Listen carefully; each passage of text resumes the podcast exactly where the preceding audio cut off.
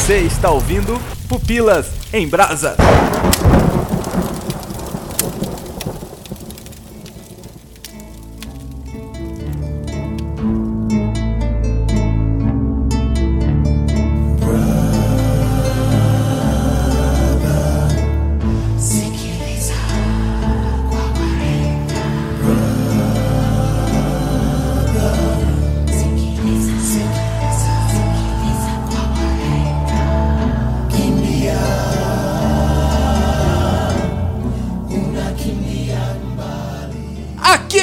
É o Léo Agrelos e eu quero dizer pra vocês que eu tenho até um amigo negro. Olha!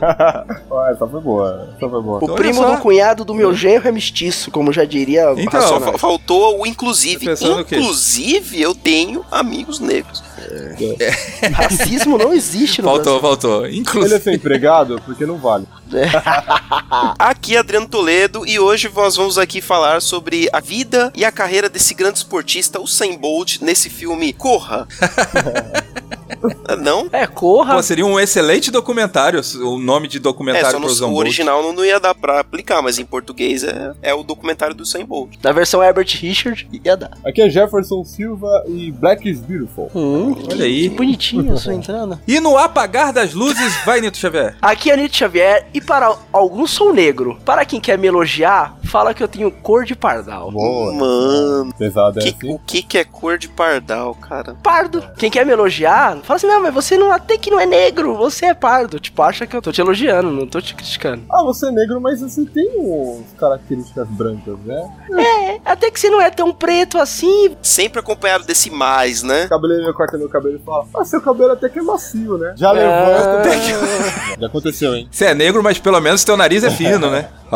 E qual é daqui, cara? O, o lance, assim, o que é racismo? Tipo, o cara falar negro, o cara falar preto, ou é o, depende muito do tom Pra mim, o moreninho, pra mim é racismo. Moreninho é osso, hein? moreninha? Moreninho, ó, por exemplo, se você pega um cara visivelmente pardo e Aham. chama ele de moreno, até um moreninho, se você quiser ser carinhoso, ok. Mas, meu, se eu olhar pro Pogba, falar ah, aquele jogador moreninho, É, é dose, né? você acha preto ofensivo. Você acha preto ofensivo. Por isso que você não tá Ah. usando. Negro não dói, pode falar. Pode falar, negro porque é não dói. mesmo. É que é diferente do lance lá do- dos Estados Unidos, né? que É, tem um nigga, não, é que é tipo, pega ofensa, mal, né? né? Eles não, nem falam, inclusive, eles falam the N-word, né? A palavra com N. Quer dizer, os brancos, né? Os brancos falam a palavra com N e os negros não. Os, os negros abraçaram essa palavra pra eles, então eles usam de boa. Eu tenho uma explicação que eu sempre uso. É que assim, por exemplo, quando eu era mais novo, é, usavam neguinho pra me ofender. Então quando era um negro menor da turma, né? Ô neguinho, ô neguinho. Aí eu peguei raiva Aham. disso porque fui usado várias vezes por pessoas mais velhas, momentos da minha vida pra me ofender, quando eu era novo. Já minha namorada, Jaque, ela é negra também, e a família dela chama ela de neguinha como uma forma de amor, sabe? Afeto. Então, a- neguinho é o apelido Aham. dela. E ela, quando a gente começou a namorar, ela veio falar neguinho pra mim. Eu falei, não, não fala, porque eu tive problemas. Enquanto se eu falar neguinho pra ela, ela vai ficar, nossa, carinhoso você é pra mim. Então vai a diferença aí. É, então o tema é complicado, porque tem a ver tanto com o histórico da pessoa que recebe o, o adjetivo, tanto também pelo tom da voz que o cara vai usar, né? O cara chegar pra tua namorada e te falar, ô, neguinha, Nossa, aí. tipo, entendeu? É, bem Totalmente. Ah, Se você não conhece a pessoa, é, fala qualquer outra coisa, menos a cor da pele dela. Se você. Não, mas, mas se for pra dar um, um adjetivo, fala assim, não, aquele ali que é negro. Exatamente, É, você sabe? pode utilizar pra descrição. Ah, o homem negro, alto, forte, passou aqui, tudo bem. Agora, se for pra você se direcionar, jamais. É, porque ninguém fala o branco. Tá? Exatamente, né? Eu, eu, pelo menos nunca vi ninguém falando isso.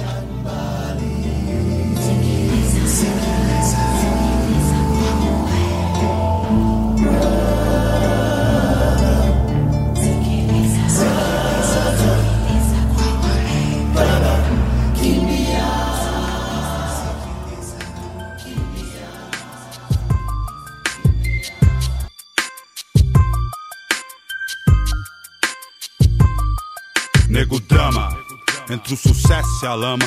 Dinheiro, problemas, invejas, luxo, fama, nego, drama, cabelo crespo e a pele escura, a ferida. Bom, galera, como você já sabe, aqui no Pupilas em Brasas a gente não se priva de spoiler, né? Então aqui vai estar tá spoiler totalmente liberado pro filme Corra. Mas é importante que você assista o filme, porque assim, uma das grandes chaves do filme, assim, o que explode a cabeça é justamente o plot twist. Mas fica aqui avisado que o Pupilas em Brasas está cheio de spoilers sobre o filme Corra. Esse filme, cara, que é um filme sensacional e que uma das poucas vezes que vimos um filme de terror fazendo muito barulho dentro do Oscar, Sim. né, cara? Ganhando o melhor Então, roteiro. o me- inclusive. melhor roteiro original. É. Se você não viu, corra pra ver.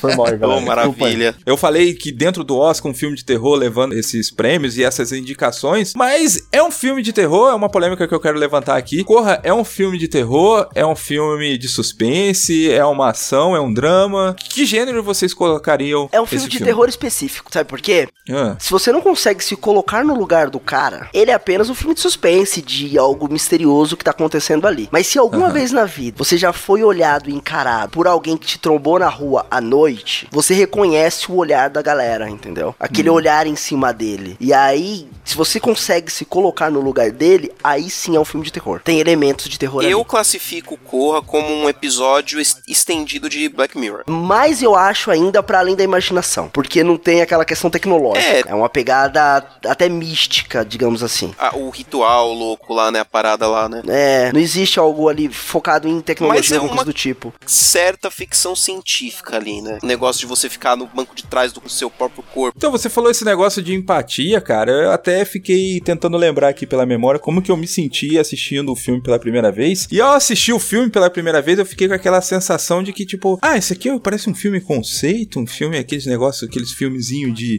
tipo, cheio Tênis de verde. metáfora, tá? É, até chegar no final, aí você entende o que, que tá acontecendo. E, tipo, eu queria saber se vocês, assim, já tiveram aquela sensação de, tô entendendo o que tá acontecendo aqui, é pesado, logo assim no, no início, nas primeiras partes ali. Porque, assim, a gente vê acontecendo mesmo toda essa questão quando o namorado é apresentado aos pais, né? Acho que o filme ele apresenta alguma coisa estranha quando eles estão indo pro caminho e o policial para o cara e ele quer pedir a identidade do rapaz. Quem nunca passou por isso? Exatamente. Eu fiquei me questionando, poxa, essa cena não é à toa, né? Todo filme que eu assisto não vai ter uma cena à toa. E eu falei, nossa, será que eles vão falar alguma coisa explicitamente sobre racismo ou alguma coisa do tipo? E não, é muito mais complicado que isso, né? No decorrer do filme você vê, opa, tem muito mais a ver com a atmosfera do filme do que a situação em si. Tem um episódio do, do Além da Imaginação, aquela versão que saiu em 2000. Todo mundo tá ligado o que, que é Além da Imaginação, né? Aquela zona Twilight do crepúsculo Zone, é. lá da década de 50. Isso, final da década de 50 lá. Fizeram uma versão nos anos 2000, ali, 2000, 2001, que tem um episódio onde um cara branco está num carro e tem um cara negro que bate no vidro pedindo pra ele ajudar e tal. Preciso de ajuda, preciso de ajuda, começa a bater. E aí esse cara, ele não dá ajuda. Conforme ele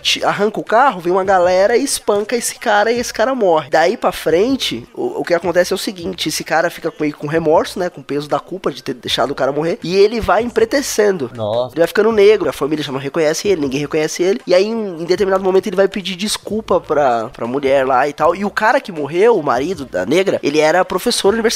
Inclusive, esse cara, o motorista, também era professor. Meu, é uma sacada muito louca. Porque no pedido de desculpa dele, ele fala assim: Mas eu não sabia quem ele era. Eu não sabia que ele era um professor. Aí tem um outro negro grandão do lado e fala: Tá, e se fosse eu então? Eu não sou professor. Eu não tenho curso superior, tá ligado? Aí você fala, putz, então o cara, ele, ele ajudaria porque o cara era professor, mas mesmo assim o preconceito com a cor do cara ainda existiria, do mesmo jeito. E aí tem, tem todo um plot lá pra mudar e dar aquele, né, no final tem sempre aquela mensagem de o cara aprendeu com empatia de se colocar no lugar do outro. Mas a sacada do episódio é, é muito nessa pegada, assim, de você inverter o papel, porque o branco olha o negro, mesmo no filme, que o filme é centrado no cara, assim, é filme centrado no negro, o filme é dele. Você olha ali e fala, ah, tá, mas beleza. O que que tá falando aí? Mas quando você olha do lado do negro para o que o branco tá fazendo ali, você fala, caraca, mano, o bagulho é muito louco a ideia do filme, assim. É assustadora. O Jefferson acabou de falar aí que tudo que tá no filme ele tem um propósito tal, né? Então deixa eu te perguntar, Jefferson. Quando eles estão indo pra casa da namorada, ele atropela um cervo, né? Um viado ali, né? Seria esse cervo a representação do branco pobre que agora não é mais o queridinho das burguesia, porque afinal de contas, o negro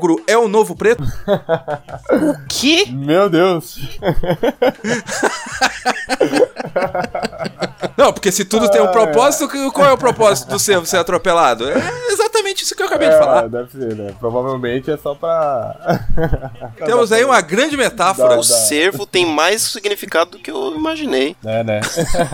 Eu só não entendi o significado, Mas é, mas. é porque é Tá, né? muito denso, muito complexo. Ah, tá. Tá. Beleza. Parar, pensar, refletir, voltar um pouco, uns 30 segundos aí, pra entender que o negro é o novo preto. Interessante isso daí, porque é justamente o que acaba acontecendo na hora que ele é apresentado ao resto da comunidade ali, né? Porque a gente tá partindo do princípio que todo mundo que tá ouvindo assistiu o filme Corra, né? Mas só pra fazer uma leve recapitulação, uma pequena sinopse, temos ali o cara namorando uma bran- um negro namorando uma branca e chega naquele dia lá, naquele momento de que vamos conhecer o pai da noiva, né? Parecia um filme, é bem filminho o pai da noiva, né? Sim. Sim.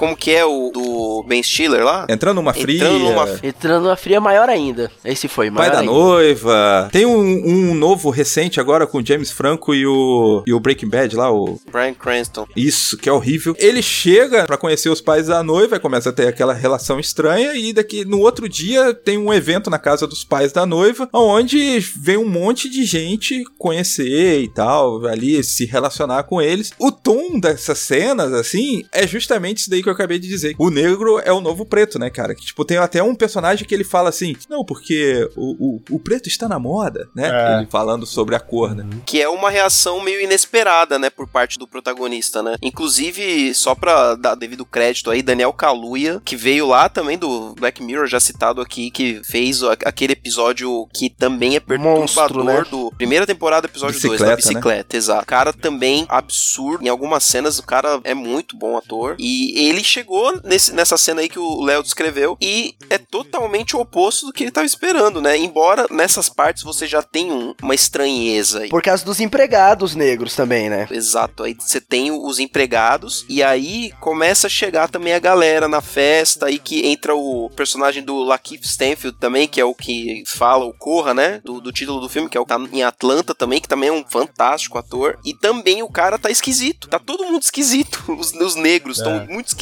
Bom, já é esquisito o fato de que é muito comum, né? Mas nos Estados Unidos eles têm outra ideia diferente de ter pessoas é, brancas em uma casa e pe- pessoas negras servindo na casa. Isso pra gente é até um pouco comum, por mais que seja assustador. Mas nos Estados Unidos tem outro contexto que as pessoas já estranham, sabe? De só ter pessoas negras servindo. Que você pode falar, ah, tudo bem, isso acontece, tem questões sociais e tal, mas pra um filme, pra alguma questão, não era só pra isso, né? Tinha um propósito ali pra ser explicado. É, não era tipo a novela das oito, era um filme. É. Você estranha mesmo, você fala, pô, só tem negro? Eu não tô chegando na minha agência do banco que só tem branco e eu sou o único negro. Não, eu tô em um filme que isso tem algum objetivo. eu não consegui sentir isso daí e talvez é, justamente por eu não sofrer um certo tipo de preconceito justamente pela minha cor. Então eu tô compartilhando isso e talvez outras pessoas que assistiram o filme também não sentem isso logo de cara. E eu tô confessando aqui que logo de cara eu fiquei assim, tipo, eu entendi que o cara estranhou e ele tenta levar numa boa, né, quando os caras fazem uns comentários meio racista, depois você vai entender, mas no meu entendimento assim, ah, foi um comentário normal, vamos dizer assim, entendeu? E vocês acham que isso justamente tem a ver muito com o fato de o, ah, o homem branco tal, ele não passou por esses momentos e por justamente ele não consegue perceber certos tipos de falas racistas ou contextos racistas? Esse terror é muito complexo, porque é isso que eu falei, é um terror muito específico. E esse ponto, ele trata desde o racismo, mas racista mesmo, assim, de, de achar o cara é, escória por, pela cor da pele, assim, achar que essa vida não importa, porque é uma vida de um negro. Desde esse ponto, até o ponto da apropriação cultural. Porque muita gente vai falar que é, que é mimimi, que é frescura, mas que existe também. Você pega um elemento de uma cultura que tem todo um significado naquela cultura e você simplesmente coloca isso na vitrine. Quando você põe isso na vitrine, aquela luta, aquele significado morre. É. Porque vai estar todo mundo igual. Fora que a apropriação cultural ela vai além de que, bom, eu vou utilizar os seus itens, eu vou gostar da, da sua roupa, eu vou gostar, mas você não presta. Você, como ser, não, não vai prestar. Então eu posso gostar da negra dançando aqui, a negra fazendo desfile de moda, mas eu não vou ter um relacionamento com a negra. E a médica negra também não vai A prestar. médica negra não vai prestar. hein? A apropriação cultural é uma história muito antiga da humanidade, porque se você for ver lá atrás, muito lá atrás, a humanidade sempre teve uma coisa chamada escravidão. A escravidão era uma coisa comum, tipo, o tempo de Jesus, tipo dos romanos, mas a escravidão era o seguinte: você devia pro mestre, você viraria escravo até você pagar a dívida, e depois que você paga a dívida vai para fora, ou tinha escravos de guerra, coisas assim do tipo. Mas os ingleses e acho que os europeus, na verdade, vieram com uma ideia diferente. Uma ideia que, ó, você aí que tem uma cor diferente, que tem um jeito diferente, você é escravo porque você tem essa cor e eu sou superior a você. Então. É subcultura, né? É. Você é de uma subcultura. Então eu vou pegar tudo que tem na sua terra, eu vou fazer tudo que tem com você. E você mas você não presta, e você é um animal. E isso permeia por muito tempo e chega até na nossa terra, os nossos anos, os nossos momentos. Porque a gente passou pouco tempo do fim da escravidão até agora. Então a gente vai ter esse reflexo há muito, muito tempo. Então parte dessa ideia de que, ó, tudo que vem de você eu não gosto e tudo que é meu é bom. Então eu posso pegar o seu cabelo e colocar que vai ser legal, mas se você colocar vai ser feio. Não me encaixo, eu sou problema de montão de carnaval a carnaval. Eu vim da selva, sou leão, sou demais pro seu quintal. Problema com minha escola, eu tenho. Quero te apresentar a alguns amigos. Esses são David e Marcia Wincott, Ronald e Célia Jeffries, Hiroki Tanaka e Jessica e Friedrich Walden. Nomes demais para lembrar, mas oi. Você acha que os afro-americanos têm mais vantagens ou desvantagens no mundo moderno? Uh! Mas assim, o que isso tem a ver com o que eu perguntei logo no início, que foi a relação de tipo, eu não consegui perceber ou sentir ali no filme esses tipos de preconceitos, esses tipos de racismo direcionado direto pro cara. Isso tem a ver com a experiência que eu passei ou deixei de passar? Basicamente, é, apesar de nós pulsar o mesmo sangue vermelho nas nossas veias, eu vou ter experiências de vida totalmente diferentes de você. Que através do que foi imposto lá atrás, há muitos anos, é, vai ser justificado até hoje. Por mais que o Jefferson negro de 10 anos, que tem uma mente boa para estudar e tal, ele vai no mercado e os seguranças vão ficar de olho nele, porque a cor dele não é uma cor legal, não é um negócio que presta. Porque você já passou por isso daí, então, tipo, fica mais fácil você perceber essas coisas. Exatamente. Se os pais do Léo tivessem ido morar na Noruega, possivelmente eu teria passado por esse preconceito, porque com certeza seria negão. E aí, quando eu voltasse, quando eu assistisse o Corra, eu ia perceber essas coisas muito mais rápido do que eu percebi. Talvez sim. Eu acho que pra gente, Léo, que é caucasiano, entender isso, só se a gente tivesse a, a mesma experiência de vida que o Nito e o, o, Jeff, só que, sei lá, no Japão ou na China, por exemplo. Porque lá eles têm o preconceito com ocidentais. O Fábio Porchat, Fábio Porchat é branco, né? Ah, eu vi essa entrevista uhum. dele, sim. Na TV, parece. Ele foi no Japão e ele foi expulso de dois restaurantes, não deixaram. A mulher falava, não, sai, sai, sai, sai, vai, vai, vaza. Que isso? Esse não pode. Como assim? Eles não servem gaidin, né? Eles não servem estrangeiros. Cara, tem muito japonês que, que acha que os ocidentais são uma raça impura, uma raça inferior, cara. É coisa pique nazista mesmo. Você falou os nazistas? Tinha um grupo neonazista, acho que no Chile, no, em algum lugar aqui da América do Sul, acho que no Chile. Aí os caras foram visitar os maiores ídolos dele. Eles foram pra Alemanha visitar um grupo neonazista lá. Mano, os caras quase mataram eles, mandaram eles de volta. Falou, não tem como, você é sul-americano. Como é que você vai ser sul-americano nazista? Hum. tem um assunto muito complexo no Brasil que a comunidade negra discute sempre, que é chamado de colorismo. E no Brasil ela é muito mais empregada que em outros lugares do mundo pela forma como foi constituído o Brasil e como foi terminou a escravidão no Brasil. Então, a escravidão no Brasil tem um cunho mais social do que racial.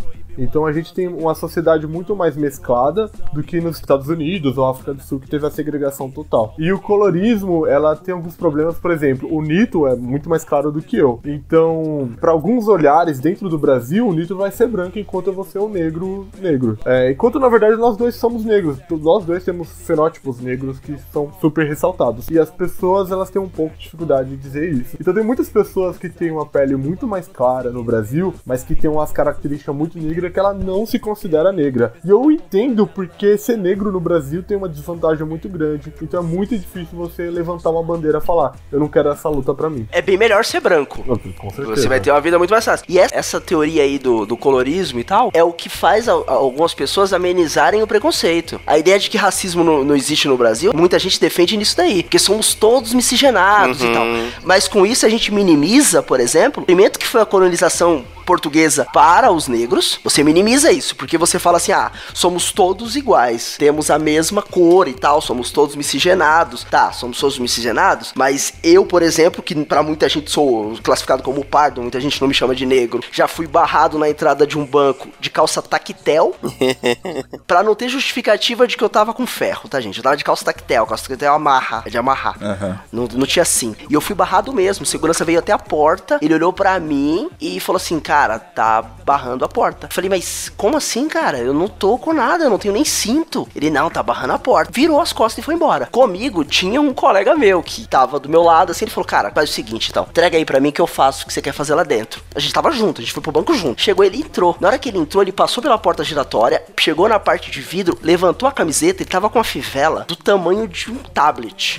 A fivela dele de ferro. E nada. A impressão que me dá é que essas portas giratórias de banco não tem detector coisa nenhuma, meu. É alguém que fica com a mão no botão ali. É o cara que prende. Todo mundo tem essa impressão, mas. Minha mãe tem uma história engraçada que, quando era pequeno, minha mãe era super explosiva, uma baiana baixinha. Super, muito explosiva na época. E ela foi no banco e eh, eu tava, eu e meu tio. E meu tio ficou esperando do lado de fora do banco. E meu tio era negro. E ela tava no Brooklyn, bairro chique de São Paulo. Aí Ela era negra no Brooklyn. ela entrou no banco normalmente, ele ficou esperando lá de fora e não deu um minuto. A polícia parou o meu tio, super agressivo. Eu era pequeno, eu tinha uns 7 anos, sei. O policial super agressivo, minha mãe viu a cena, saiu dentro do branco gritando aos berros, falando pro policial: para com isso, porque parecia que eles iam matar meu tio. Isso foi há muitos anos atrás, né? Fiquei assustado na época e minha mãe quase foi presa por isso. Mas a minha mãe olhou pra mim e falou: Ó, Jefferson, é por isso que você tem que tomar cuidado na sua vida.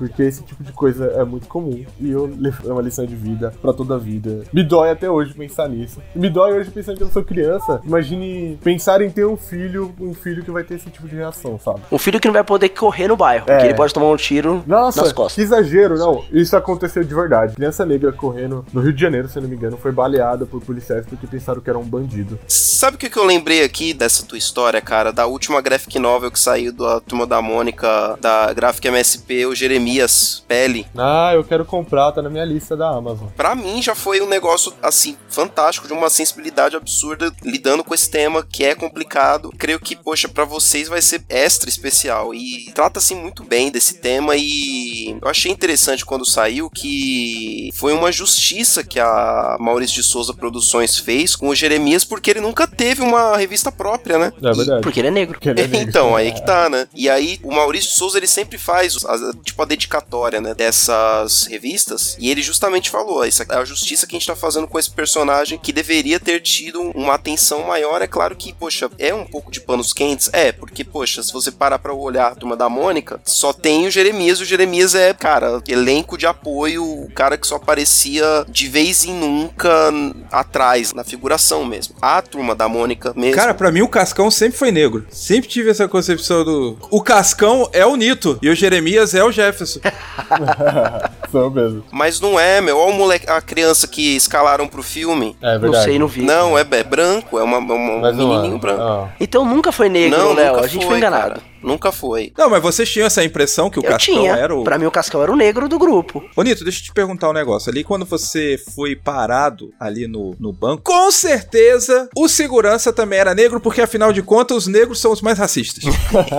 é ou não é? Tem uma história de um negro racista. Aqui no, no- em São Paulo tinha o show da Rádio Mix, né? Que quando eu era adolescente era o bolava assim de show. Eu não tive a oportunidade de ir, mas era o que rolava. Tem um colega aqui da, da quebrada que uma vez ele foi, show da Mix, e aí sempre rolava a confusão, porque era de graça. Então entrava todo mundo e tá, sempre rolava treta. Em uma dessas tretas, os caras foram fugir da treta. Os caras fugindo da treta, os caras fugindo da treta.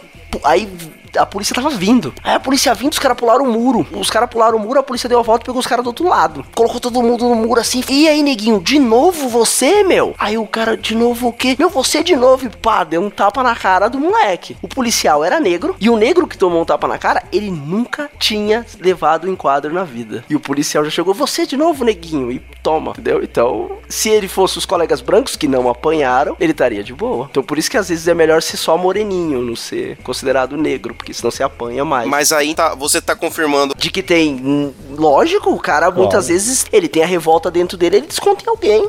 Isso é, É, e não, natural. não é só revolta, é tudo que a gente faz, tudo que a gente vê tem a ver com uma perspectiva branca. Por exemplo, eu quando era mais novo, a, a minha mulher ideal não era a mulher negra a que eu tenho hoje, que é linda e maravilhosa. Era a mulher loira de olhos azuis. E eu tive essa convicção até uma parte da minha vida, tipo, no final da adolescência, quando é, esse tipo de coisa mudou. Quando eu vi e falei, não, peraí, por que eu gosto da mulher de olhos azuis e eu não gosto da minha semelhante? Uma coisa que a, a minha namorada psicóloga, estudando pra psicologia, né, tá se formando agora, ela sempre falou é que gosto não é uma, uma coisa que você nasce com. Ah, meu, geneticamente vem alguma coisa que fala, ah, eu acho você mais bonito ou eu acho você mais feio. Não, não tem nada comprovado do tipo. Pode ter alguma coisa a ver com sabor ou com alimentação, mas o gosto é uma construção social. É alguma coisa que a gente adquire com a nossa experiência, com a nossa vivência, com tudo que a gente tem. Então você achar uma boneca negra e uma boneca branca que são feitas iguais e você acha a boneca branca mais bonita que a negra, significa que a sua construção social foi feita para acreditar nisso. Então, eu posso dizer com certeza que a maioria dos negros não tem essa noção de que existe uma construção social para diminuir ele de alguma forma, diminuir as mulheres, diminuir os homens e eles estão embarcados nessa ideia de que, poxa, o loiro, o, o branquinho é superior a, a mim de alguma forma. Nem que isso seja só num discurso velado. A Copa do Mundo acabou recentemente. Nossa, como as torcedoras da Suécia são lindas. É. Esse é o discurso do, do, do mundo, assim. Olha as torcedoras da Suécia. Porque é o, é o nosso estereótipo de beleza feminina. É Ela tem que ser loira, de olho claro, pele branca. É esse o padrão. Inclusive no filme Corra, né? Voltando nele, existe essa ideia do que, tipo, o cara namora uma mulher, uma branquinha, bonitinha e tal. E, poxa, ela tem pai diferente, mas ela é gata e tal, e eu vou querer ficar com ela. E essa é a minha mulher ideal. Quando essa mulher ideal, não- talvez não seja tão ideal assim, né? Inclusive, o amigo dele vive falando lá que ele não devia ter feito isso, né? Que é muito bom, inclusive, o amigo é, dele. É, nossa, uma das melhores coisas do filme é um amigo negro engraçado que foi bem retratado dessa coisa. Não é só um elenco de apoio. Na verdade, eu acho que esse amigo dele faz o filme ser de terror, cara. Porque, como ele traz a questão da comédia, quando vai pra questão do suspense, ela fica muito contrastada e o suspense passa a ser terror, né? É, é verdade. Por causa do tom dele. Pra mim foi o contrário, pra... deu uma suavizada no filme, o, o alívio cômico. É que ele destoa do filme. Aí quando volta sem ele, fica mais tenso. É, isso que eu Não, é, eu não tive esse. Aí o Adriano fala, não, eu continuo discordando. Voltando no gênero do filme, pra mim, eu, eu não, não consegui ver tanto terror assim. Talvez seja essa dissonância cognitiva aí mesmo, do que o Nito falou, que, que realmente é mais terror pra certas pessoas do que pra outras. O meu movimento sempre mantenho. Escravos apoiam meu desempenho. Foi eu que matei o senhor de engenho. O nego fujão, alguém viu. Nossa senhora, neguinho passou a Pele Clara foi favorecida no passado, há umas centenas de anos. Mas agora o pêndulo oscilou.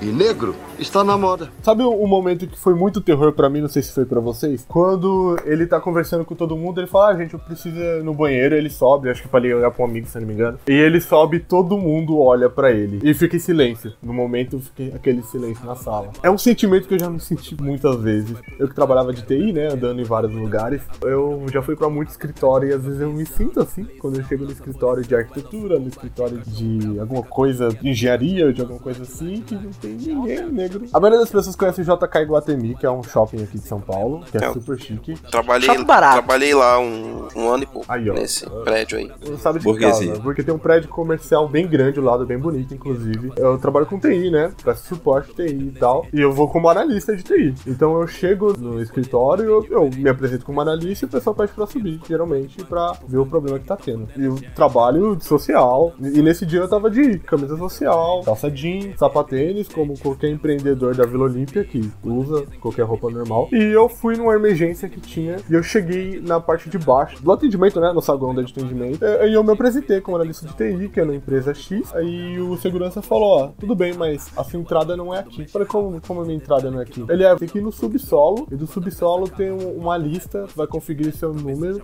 o que você faz, aí você sobe. Eu falei, mas como assim? Todos os outros analistas da minha empresa já vieram aqui já foram atendidos, já sobem normalmente. Ele falou: não, não, é, tem que ser assim e fechou a cara e não deixou falar comigo. Primeiro que eu não falei com aquele atendente, né, que fica no saguão, aquela pessoa que fica com o computador ligando pras pessoas, secretária geralmente. Não, eu falei com o segurança. O segurança veio na minha frente pra falar comigo sobre isso. Falei, tá bom, né? Vou descer. Muito processo. Aí eu desci, expliquei pro segurança de baixo. Sou analista de TI, vim prestar um, um trabalho no escritório, uma reunião, praticamente. E o cara não deixou entrar na parte de cima. Aí ele falou: Ah, tá, é, qual é o seu nome? Jefferson Silva. Ele, ah, seu nome tá aqui não, sobe lá, sua entrada por cima. Aí eu tive que voltar, dar uma puta volta pra chegar lá em cima e o cara falar: Ah, desculpa, é aqui mesmo, e deixar eu falar com a secretária pra subir. Eu fiquei muito bravo esse dia, eu fiquei muito bravo. E como eu era terceirizado, eu fui falar com o meu chefe, né? E meu chefe falou: Ah, normal, deixa quieto. Normal, deixa quieto. Seu, seu chefe, lógico, negro, falou isso. É, claro que não. Inclusive eu saí- já saí dessa empresa. Que você falou do dress code, né? Tipo, você, você tava de social, como a maioria da galera que trabalha na Vila Olímpia. Mas nesse prédio tem um escritório de uma grande varejista aí que tem o nome da Amazônia. E a galera vai de bermuda e camiseta e chinelo trabalhar. Pergunto, duvido, eu duvido que essa galera teve algum tipo de problema já pra entrar ou pra circular nesse prédio. O povo nem olha torto. É, eu acho que é isso que a gente deveria discutir sobre o racismo no Brasil. Tanto algumas pessoas falam que não existe. Ah, isso não existe, ó. Meu Deus, isso é mimimi, sabe? Tipo de coisa nunca vai acontecer. Nossa. Gente, isso acontece, isso é real. Eu já passei por muitas coisas na vida, mas o que eu mais vejo e o que eu mais tenho raiva é que a maioria das coisas elas acontecem de forma muito mais velada, muito mais. Igual o Nito falou na abertura, de você falar, ah, um moreninho, do que a gente imagina. E essas coisas doem, elas segregam de alguma forma. E elas são muito mais complicadas. E é só você ver os números, por exemplo. é, a população brasileira, ela é 51%, se não me engano, consideradas negras ou pardas, porque tem essa relação do colorismo, é muito difícil é, algumas vezes separar o que elas são. E mesmo assim. E autodeclaratório também, né? Difícil. É muito difícil você falar quem é, é negro e não é. E mesmo assim a gente pode contar aos dedos. Aconteceu recentemente na Globo, é aquela novela Segundo Sol, que eu não acompanho, mas ela é retratada na Bahia. Todos os atores protagonistas da série são brancos. Eu não sei a história da novela, mas pelo que eu li nas matérias, dentro da novela a galera é pobre, né? Então são baianos que vêm de uma categoria pobre, então geralmente seriam negros. A Globo falou que não encontrou nenhuma negra pra ser protagonista da novela, porque a Thais Araújo e a Camila Pitanga estavam ocupadas em outros trabalhos e elas tiveram que escalar a Giovanna Tonelli. Isso que dá, só tem duas negras contratadas. Exatamente. Se tivesse 50 negras contratadas, conseguiria encontrar. Isso aí não uma. foi a mesma coisa que aconteceu também na, na novela que tinha orientais? Acho que sim. Mas se eu não me engano, aconteceu a mesma coisa aí na novela que era orientais, e aí falaram que não tinha nenhuma atriz oriental e colocaram uma, uma atriz que não tem Uma negra. absolutamente uma negra. A Thais Araújo. É. Vai colocar a negra agora. Mas não é a mesma coisa porque compara os números de brasileiros orientais. Oh, Ex- na Bahia ainda? Na Bahia, cara, existem muitos atores talentosos de forma incrível no Brasil que não têm oportunidade porque eles são negros. O 3% foi um outro caso que a Netflix até quebrou o contrato com a produtora, né? Porque eles tiveram um e-mail vazado falando: ó, nós não achamos negros bonitos pra fazer os papéis. Pô, É, cara, e. E aí a Netflix foi lá e, e deu um pé na bunda deles. É, por favor, né? É o mínimo que você podia fazer. E é assustador isso, gente. Vocês já pararam pra pensar que a população vasta brasileira, a gente, como não tem atores negros bonitos? Como não tem pessoas qualificadas pra fazer uma protagonista da novela da Globo? Isso não existe, não tem como. Por isso que é muito importante hoje se falar sobre representatividade, porque de alguma forma nós sofremos uma segregação muito grande no passado, de uma forma muito velada. O Brasil terminou a escravidão de uma forma muito ruim para a comunidade negra. No passado, nós sofremos nas mãos do governo, o governo usou de trabalho escravo, de todas as formas possíveis, os negros. No Brasil, quando acabou a escravidão, simplesmente chegaram e falaram: Ó, gente, vocês são livres agora, pode ir lá, pode fazer o que vocês quiserem. E não houve nenhum tipo de retratação. De alguma forma, os negros não estavam em pé de igualdade com os brancos que existiam na época. E isso vai se estender até hoje. Não, e não é nem a questão de, tipo, de retratação, mas a questão, tipo, ó, você tá livre, mas eu ainda preciso da sua mão de obra. Então, eu vou te pagar um salário. A questão foi, você está livre. Agora, vaza daqui, porque se alguém pegar você vai te matar, eles vão correr atrás de você pra te matar, e nós estamos trazendo uns europeus pra trabalhar no seu lugar, porque são brancos e são melhores qualifi- qualificados. Exatamente. Então, aí você vai ver grandes colônias. Ah, o Brasil é que tem a maior colônia de não sei das quantas. Eu não vou ficar falando é, nacionalidade aqui pra não falar que eu tô criando preconceito contra outras nacionalidades. Mas é por quê? Porque era um país que abraçava muito bem os brancos europeus, porque precisavam dessa mão de obra, porque eles iam pagar por essa mão de obra, eles não queriam pagar pros negros. Não, não houve nenhum tipo de retratação e nem reconhecimento como ser humano. Exatamente. Ó, vamos reconhecer você como um igual aqui, como um ser humano. Quem é negro tá ouvindo, é, pode se perguntar, quantas vezes você andou na rua à noite e você ouve as travas das portas dos carros batendo, sabe? Fazer aquele tlec quando você tá Certo. passando. Aí a mulher atravessando a rua. É. Já, já pegou essa? Não, eu, eu atravesso a rua. Pra quem, pra quem dirige é a, a batida de trânsito também, né? A parada no trânsito. É. A Blitz, aquela, aquela velha, velha Blitz, né? Todo mundo liga a luz interna do carro, mas aí eu falo, eu sou branco, muito, muito dificilmente eu sou parado. Acho que Na minha adolescência eu já fui parado pela polícia porque eu tava atrás e eu tava com uns amigos meus que eram brancos, eles estavam de carro, e eu tava atrás e, e a polícia parou pra perguntar se tava tudo bem. Tipo, 15 anos. É, cara, é revoltante isso Esse daí. é revoltante. Eu conheço um cara que ele, que ele foi enquadrado duas vezes, da escola até a casa dele. Ele foi enquadrado duas vezes. Ele foi, tipo, ele passou, saiu. Aí perto onde você mora, ele saiu da escola tal, aí ele tomou um enquadro na saída. Aí beleza, todo mundo sabe que é enquadro, né? Em todos os lugares do Brasil é mesmo que talvez fala, tenha né? o mesmo nome tipo. Uma batida, a polícia chegou e falou: Ó, para aí que nós vamos te revistar. Beleza. Aí ele foi e continuou horário de saída de escola. Desceu. Não, antes de chegar no escadão ali pra, pra descer pra casa dele, aí chegou uma outra viatura. E parou ele. Eu até zoei. Falou, nossa, esse dia tava seguro andar pela quebrada, né? Que tinha viatura da polícia pra tudo quanto é lado. É, não, aí beleza. Ele chegou. Quando ele desceu o escadão, a primeira viatura que enquadrou ele perto da escola tava passando de novo. Aí ele olhou e falou, ó, de novo não, né? Por favor. Aí os caras passaram. E aí ele foi, foi embora. Ele falou, meu, a terceira não dá. Os caras já tinham me revistado antes. Eu já falei, não, de novo não. Ah, não Segue aí. aí. Será que os policiais não estavam abusando do corpinho dele, cara? É, Era um cara, era um cara fitness, hein? Ou então, às vezes estavam abusando do corpinho dele. Se, se é com o Yuri Caetano, por exemplo, Vixe, aí pronto. Aí os caras levam ele no. Entra no Uber dele. Ah, cara, eu acho que, que a gente tem que parar com esses negócios, assim, porque, ó, veja bem, eu já sofri preconceito, assim, de, tipo, mal vestido, entrar numa loja e, e- e não ser bem tratado, as pessoas olharem pra mim, então eu acho que tem que acabar com esse mimimi também, né? Não dá pra ficar se fazendo de vítima. putz, Aconteceu uma vez, você entrou mal vestido na loja? É, pô, acontece, tipo, tem que saber também, né? Não, é que, é que no Brasil existe vários preconceitos. sim. Vários. Mas se você colocar o seu caso de estar mal vestido em uma loja e o cara te ficar te perseguindo, se for segurança da então ele vai te perseguir mesmo. Só que o problema é que é o seguinte, o Jefferson contou uma história onde ele estava bem vestido, ele estava vestido igual todo mundo, não. A única coisa que di- diferenciava ele do outro cara era o tom da pele, entendeu? Então não é quando você tá diferentão e aí você é barrado. O problema é quando você tá igual a todo mundo e você é barrado do mesmo jeito. Ah, o Jefferson falou aí da rua também, né, do negócio, então tem que saber aonde andar e a hora que vai andar, né, pô? Cara, na região onde eu moro, existe, tem uma universidade aqui, na região onde eu moro. Vocês todos aí sabem qual que é. não Aham, não, não porque- fale, não precisa. Tá. Eu tinha um colega que estudava lá e com uma certa frequência a gente ia lá e tal. A gente ia no... Eu não lembro, não lembro, na adolescência, de nenhuma vez conseguir passar direto pelos caras da portaria. Eu nunca passei direto. E olha que eu sou considerado pardo pela galera, tá? Eu tenho cabelo cacheado, tenho narigão, tenho um, um tom da pele que a galera chama de moreninho. É o cocô de criança, recém-nascido. Eu já, já estive junto com eles, junto com eles, assim, ó. Eles entraram, todos entraram, eu estava junto. Na hora que eu fui entrar, perguntaram o que eu ia fazer lá dentro, sabe? Tipo, todos eles vão fazer a mesma coisa. Tinha hora que eu chegava lá, sabe o que eu fazia? Coisa rápida, eu falei, vai lá que eu espero vocês aqui na calçada.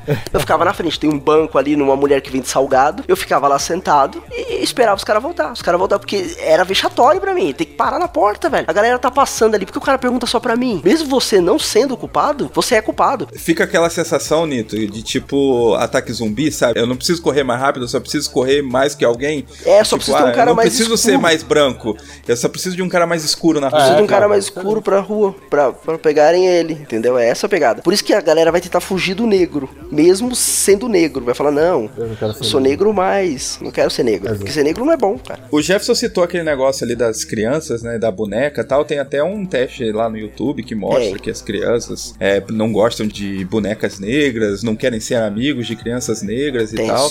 É, é, e tem gente que usa isso daí pra falar assim: olha, tipo, o negro é é racista desde criança, né? O racismo impera até na própria cor, tá? É, é que a gente tem que discutir que é, o racismo não é uma questão é, biológica, ela é uma questão cultural. Eu assisti recentemente uma entrevista do Obama e ele fala que é muito difícil combater o racismo porque você tira o status quo de alguém. Então, quando você tira alguém da sua zona de conforto para se tornar igual ao outro, você causa uma confusão muito grande, você causa um problema muito grande. Recentemente teve aquele clipe da Beyoncé e do Jay-Z que eles fizeram no, Louco. no Museu do Louvre. E esse clipe, ele fala muita coisa, muito. Por mais você não gosta da música, por mais você não gosta deles. Mas isso fala muito dessa questão.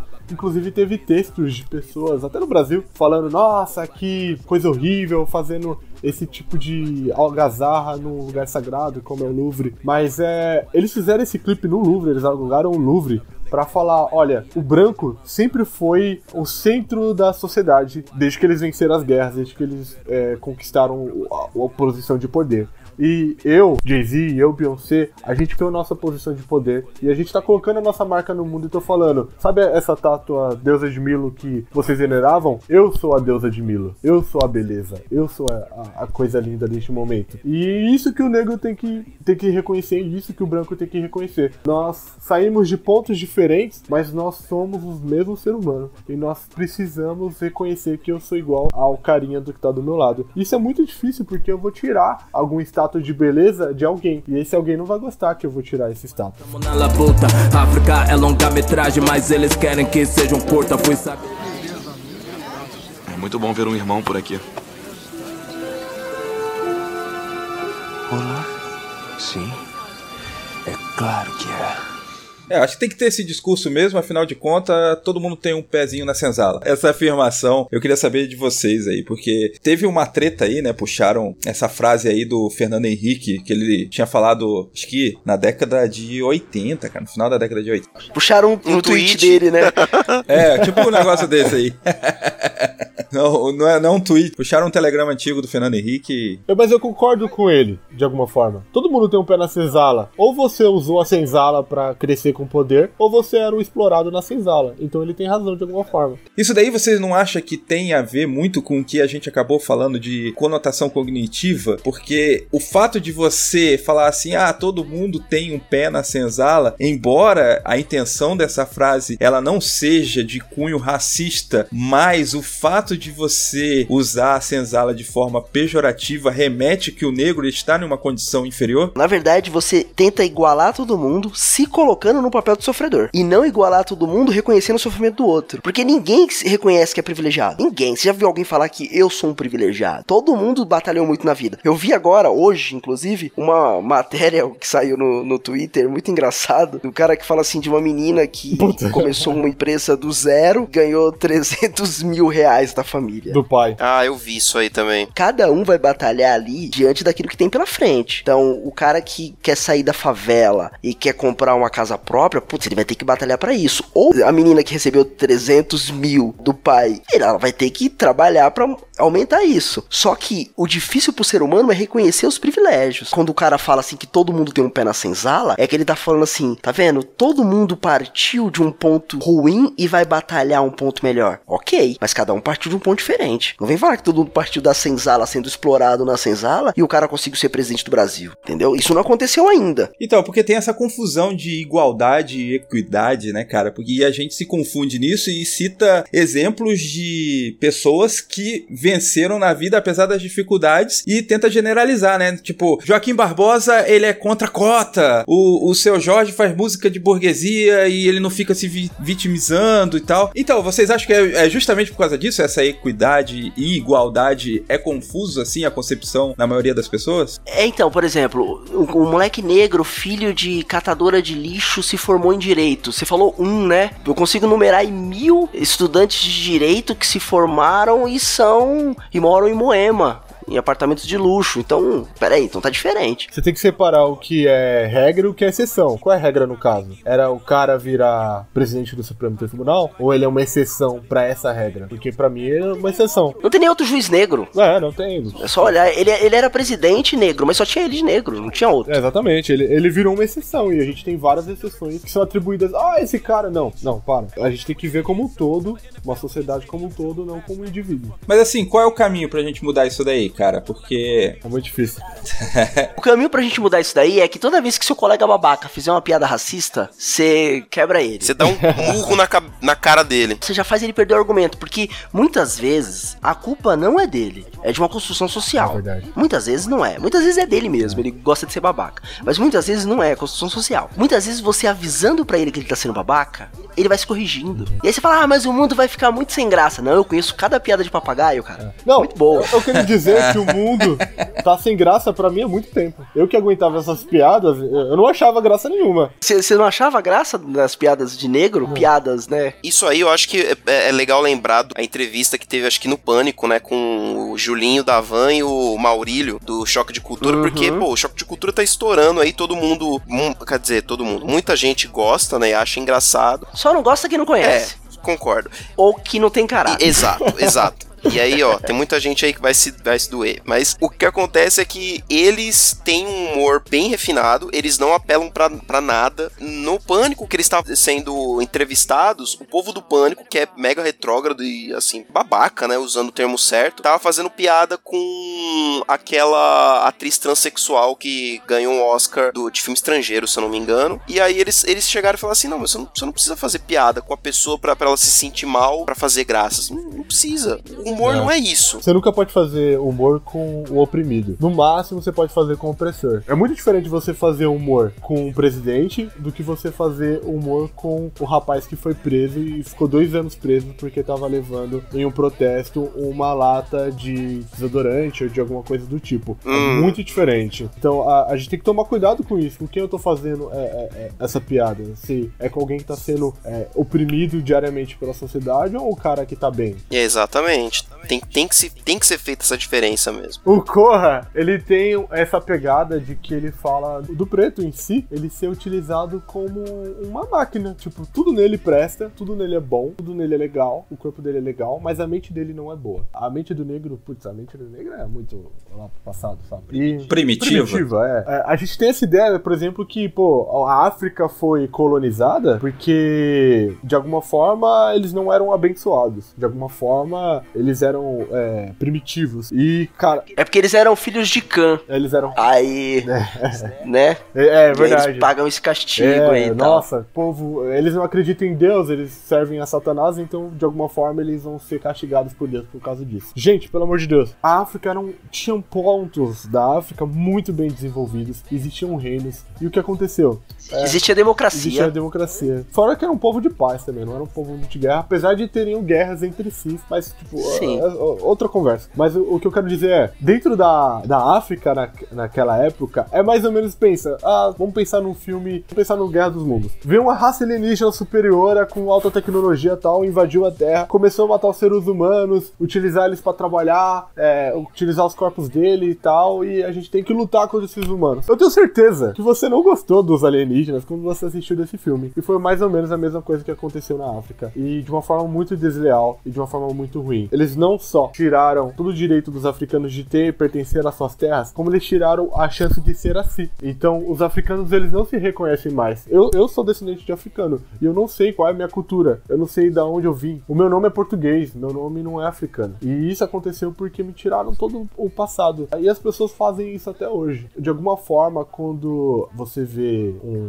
centro de macumba, como é chamado macumba, você vai demonizar aquilo, vai falar, poxa, é, candomblé, qualquer outro tipo de deuses, isso é do demônio, isso é errado. Por mais que a sua religião não concorde com aquilo. Enquanto as mesmas pessoas, as mesmas religiões olham pros romanos, por exemplo, e pros gregos, e acham aquilo como filosofia. Olha que interessante, aquela filosofia tal do, dos gregos e tal. E as pessoas não demonizam esse tipo de coisa. Porque tudo que é africano, ele é ruim. Tudo que é africano não presta. A mente deles é ruim. Mas o corpo dele é interessante pra trabalhar. Olha, é total corra isso aí, hein? A gente não foi no final, do- não, não revelou, né, o, o, grande plot twist do filme e até o, a- o elemento de ficção científica, mas Nem precisa. não, não, porque assim, a gente até falou, tratou, mas de outro Partiu do princípio, né, que, que o pessoal tinha assistido. se é que tem algum ouvinte aí que ainda tá aqui e não, não assistiu o filme, lá pro, do meio pro fim do filme é revelado que existe um, meio que um culto, uma seita, né, mais ou menos, ali da- dessa galera branca, e eles pegam,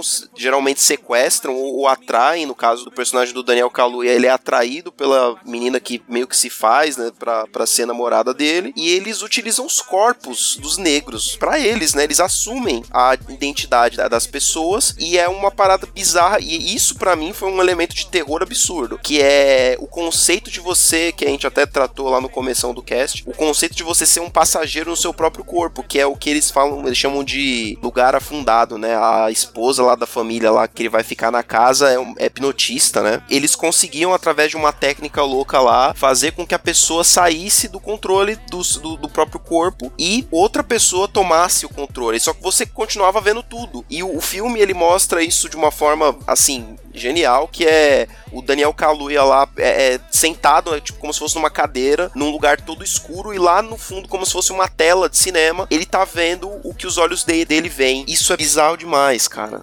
Isso tudo agora, ponto de vista filme, né? Cinema, terror. Só que aí entra tudo que o Jefferson acabou de falar, né? Porque a cultura de vocês não presta, não quero a cultura de vocês. Tudo que vocês trouxeram de, de herança da nação de vocês, eu, eu vou sobrescrever com a minha cultura. Só que a herança genética de vocês é boa, negro está na moda, então eu quero ser negro, eu quero ter o físico, eu quero ter a beleza, mas eu quero manter a minha cultura. Esse é o verdadeiro terror do filme. Eu tava com eu e uns casais de amigo meu, né? Brancos assistindo, né? E eles são muito gente boa. E no final do filme tinha tudo pra que chegasse a polícia. E até falei pra Jaque, nossa, mano, no final a polícia vai chegar, vai ver a, tipo a mulher morta, a mulher branca morta, a família morta. vai acusar o E preto. vai acusar o preto. Também achei que ia ser isso. Meu coração deu uma aflição muito grande. Acho que foi um, um dos pontos que mais me deixou como um filme de terror. E não, chegou o amigo do cara salvando ele. Eu achei muito. Foi da hora, foi muito da hora. cara. A gente deu risada e tal. É, Aí depois eu fui pesquisar, né, o final do filme. Eu falei, nossa. Aí o diretor falou que ele pensou mesmo nesse final. Foi por isso a cena inicial do policial e tal. Só que pro momento que os Estados Unidos vivia, é,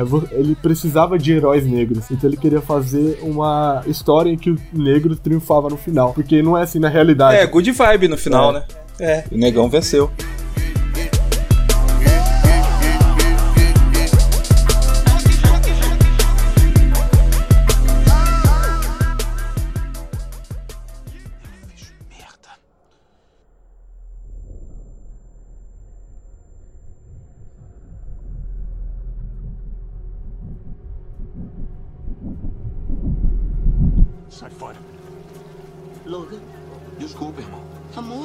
Sai fora! Ô! Agora! Peraí, irmão, peraí. Sai! Calma, Sai calma! fora daqui! Calma, cara! Sai fora Peraí, daqui! tá louco, calma! Fora daqui! Calma, aqui.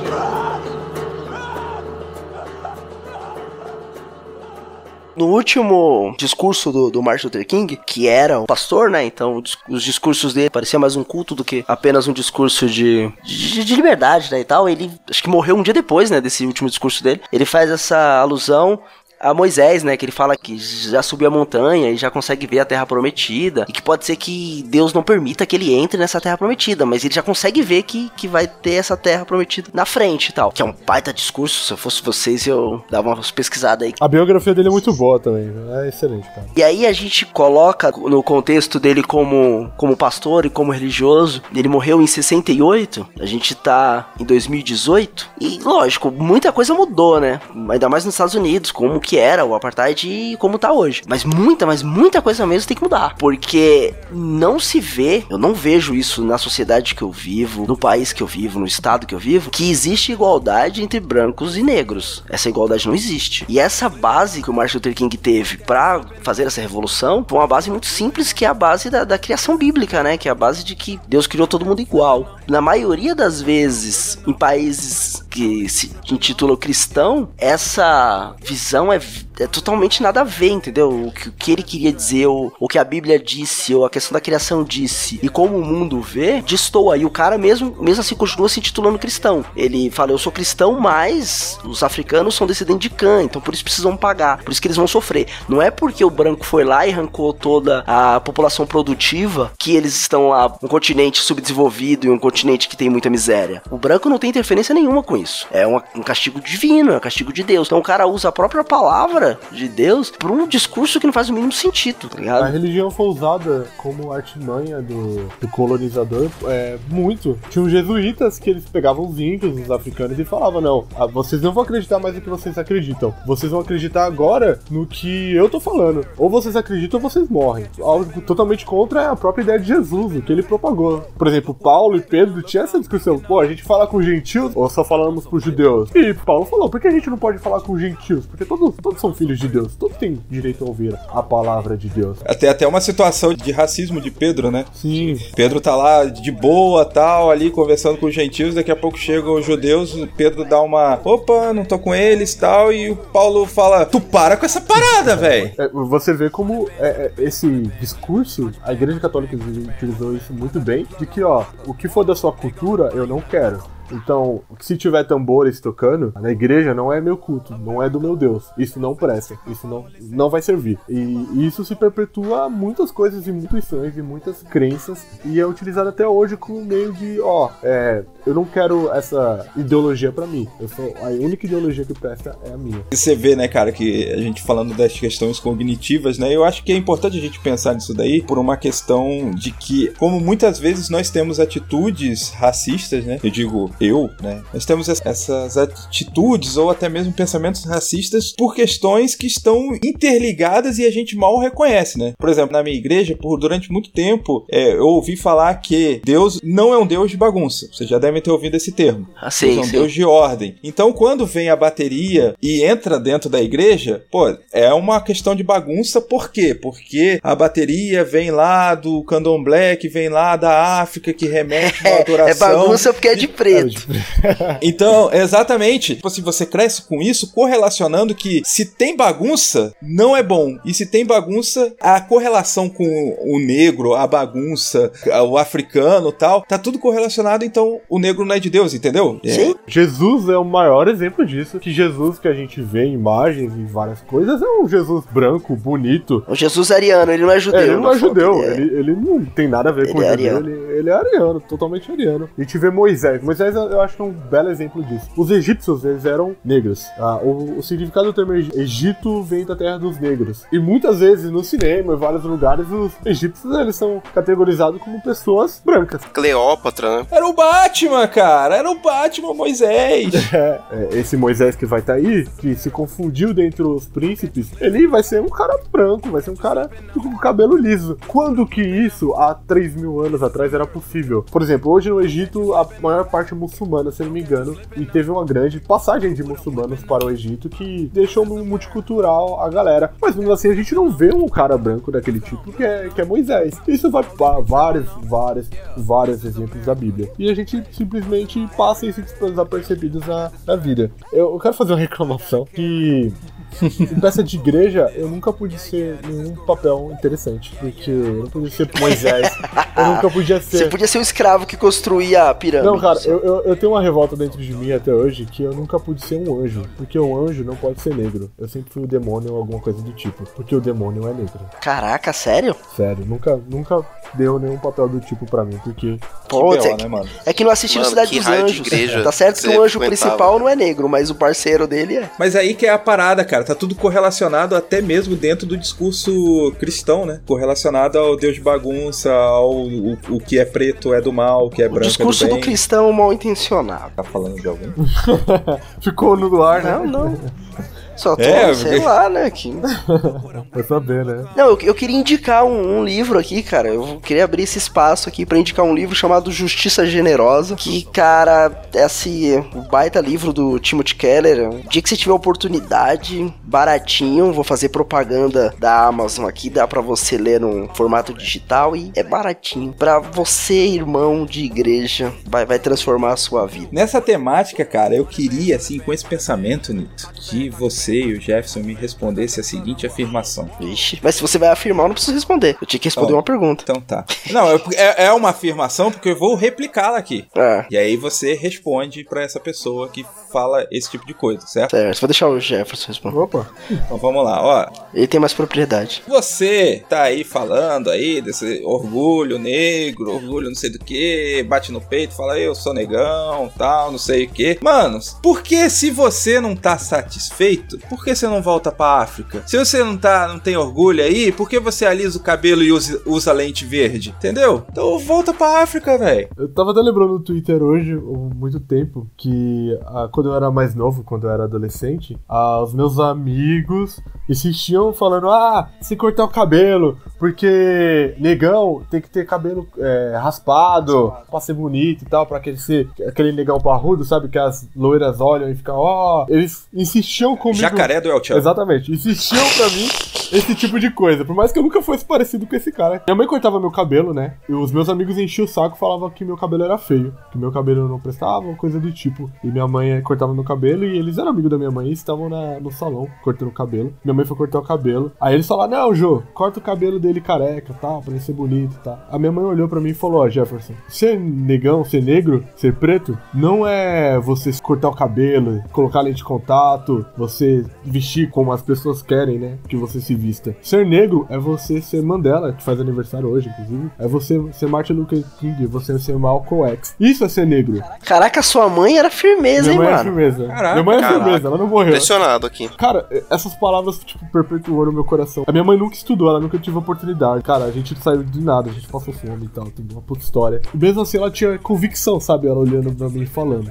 E é por isso que, tipo, eu, eu posso falar com coração. Pra quem tá ouvindo o programa, pra quem é negro, que, que não se sente no seu pedaço, cara, ser negro é o que você quer ser. Porque não importa o que a pessoa vai falar, não importa o que o, o, o fulano vai insistir pra você ser. É, se você quer deixar seu cabelo crespo, deixe seu cabelo crespo. Se você quer usar seu dread, usa seu dread. Se você quer usar sua roupa colorida, usa sua roupa colorida. Se você quer ir vestido igual Dória, fique vestido igual Dória, cara. Porque ser negro não é a partir das suas roupas, é sobre suas convicções. Então, pra, cara, pra quem fala esse discurso, desculpa, gente, mas é. Eu sou África não só na minha pele, nos meus olhos, na minha boca. Eu sou África na minha mente, na minha cabeça.